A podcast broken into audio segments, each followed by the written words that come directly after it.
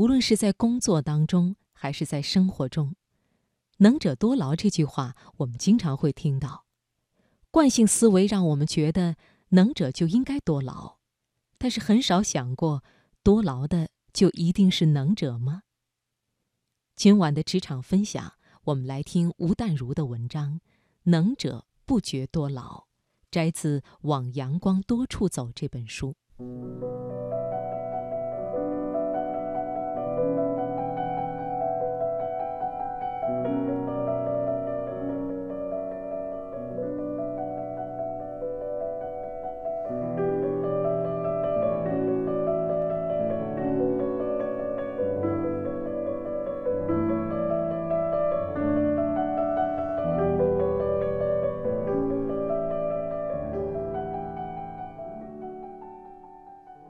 你常被“能者多劳”这句话黄袍加身吗？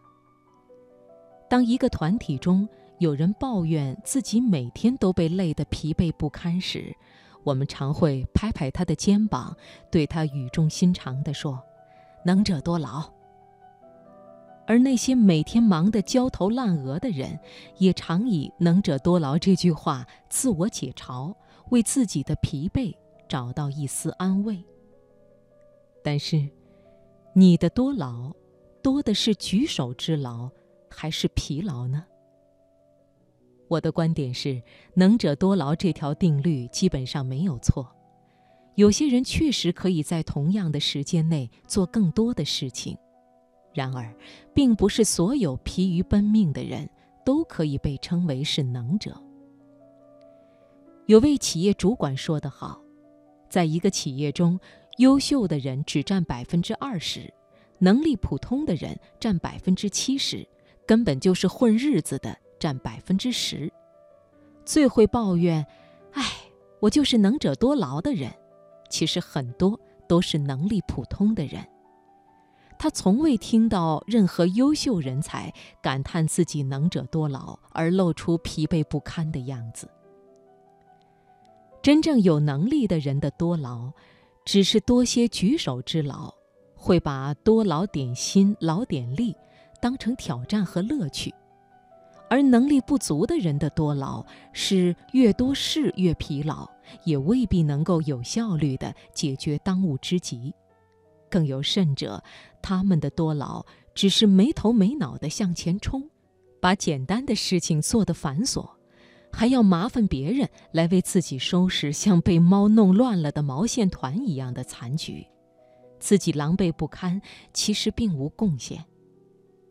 没有效率的多劳，问题就在于忙的都是琐事，从来分不清楚轻重缓急，搞不清楚大事得先做，而小事后做，越帮越忙的事万万不能做。